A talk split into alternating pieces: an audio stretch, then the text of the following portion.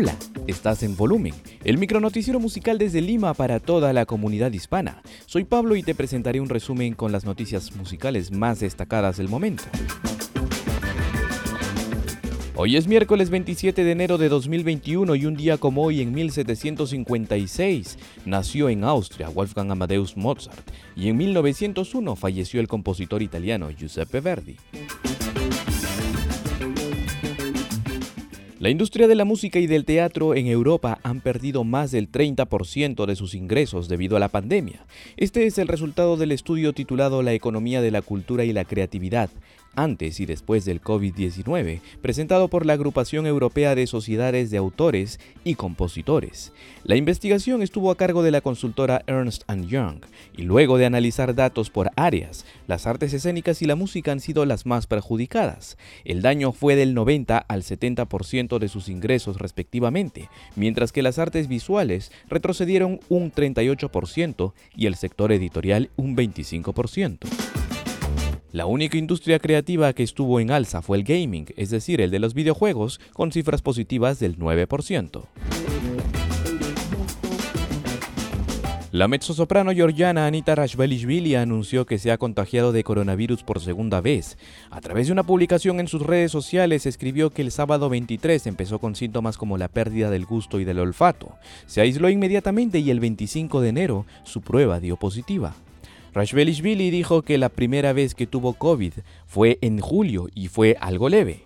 Ahora la cantante de ópera de 36 años de edad guarda cuarentena y espera un resultado negativo en 10 días para poder cantar Carmen en la Ópera Estatal de Viena que se transmitirá a través de televisión e internet. El guitarrista y compositor británico Johnny Greenwood será el autor de la música para la nueva película biográfica de la princesa Diana que protagonizará la actriz Kristen Stewart. La dirección del largometraje está a cargo del chileno Pablo Larraín. A propósito de esta cinta, hoy apareció la primera imagen de Stewart, caracterizada como Diana, y ha sorprendido a muchos. Pero volviendo a la música, Greenwood, quien también es integrante de la banda Radiohead, tiene experiencia en música para producciones audiovisuales. Una de sus colaboraciones de más larga data es con el director Paul Thomas Anderson.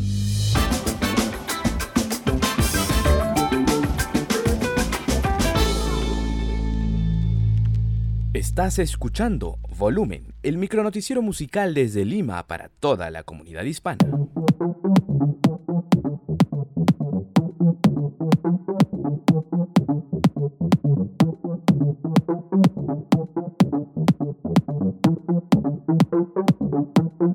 Anoche estuvimos en una sesión virtual abierta al público en la Universidad Nacional de Música presentando el nuevo número de la revista de investigación musical ANTEC, editada por esta institución a través de su Instituto de Investigación y con la dirección del maestro Omar Ponce Valdivia y edición de Roxana Bada.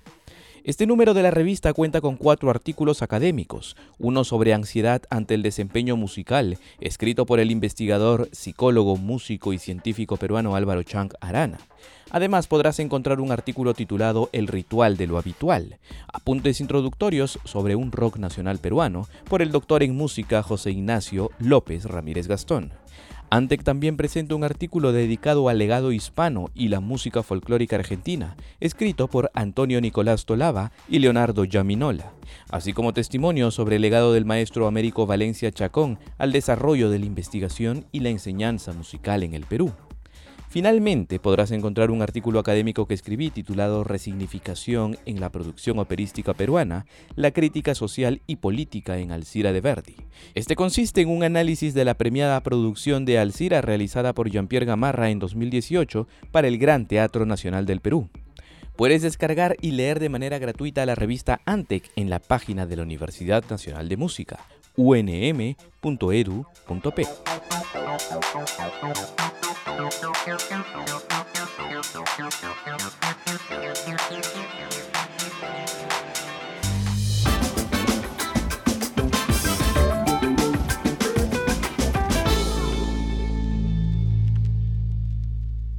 Estás escuchando Volumen, el micronoticiero musical desde Lima para toda la comunidad hispana.